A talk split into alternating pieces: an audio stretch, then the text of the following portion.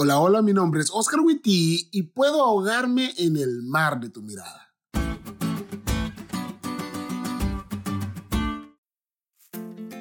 Amigos, las metáforas. La metáfora, por definición, es una figura retórica de pensamiento por medio de la cual una realidad o concepto se expresan por medio de una realidad o conceptos diferentes, con los que lo representado guarda cierta relación de semejanza. Por ejemplo, tus ojos son como el océano, o tu sonrisa brilla tanto como el sol. Claramente sus ojos no son como el océano, pero ese azul se los recuerda. O la sonrisa de ella no es tan brillante como el sol. ¿Sabes cuánto brilla el sol? 3827 por 10 elevado a la 26 watts. O sea, un montón pues. Por muy blancos que sean sus dientes, obvio no brilla así, pero brillan y brillan tan lindo que él siente que así es. Bueno, parte de la belleza de la Biblia se encuentra en su diversidad literaria, pues la gloria de Dios se expresa a través de sus páginas en forma de poesía, profecía, historias y metáforas. Así es amigos, en la Biblia también encontramos metáforas y hoy vamos a estudiar una.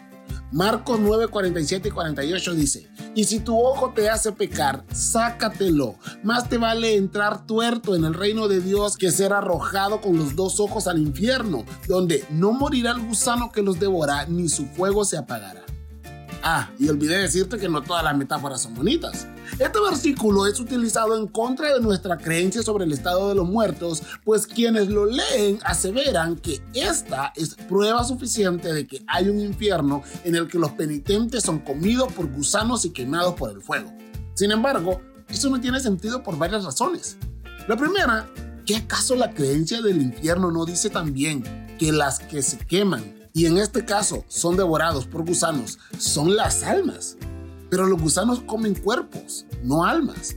Y la segunda, estos gusanos son inmortales. Cuando se terminan de comer el alma, esta se regenera para que se la vuelva a comer o como. Es que no sé, no lo entiendo, no encuentro sentido. Esta metáfora de los gusanos en realidad es una cita de las palabras de Isaías 66, 22. Y hablando al respecto, la lección dice, el énfasis es que los gusanos no dejan incompleta su tarea destructiva. En otras palabras, siguen devorando el cuerpo de los malvados hasta destruirlo por completo. En cambio, los fieles hijos de Dios morarán gozosos en los cielos nuevos y la tierra nueva y adorarán a Dios en su misma morada, tal como dice Isaías 66, 22 y 23.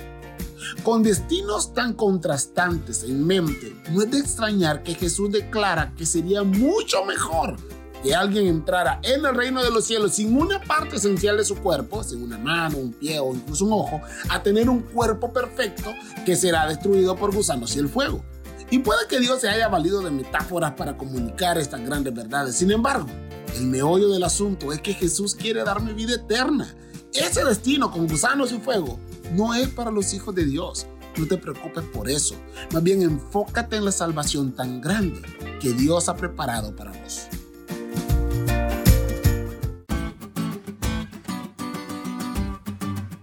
¿Te diste cuenta de lo cool que estuvo la lección? No te olvides de estudiarla y compartir este podcast con todos tus amigos. Es todo por hoy, pero mañana tendremos otra oportunidad de estudiar juntos.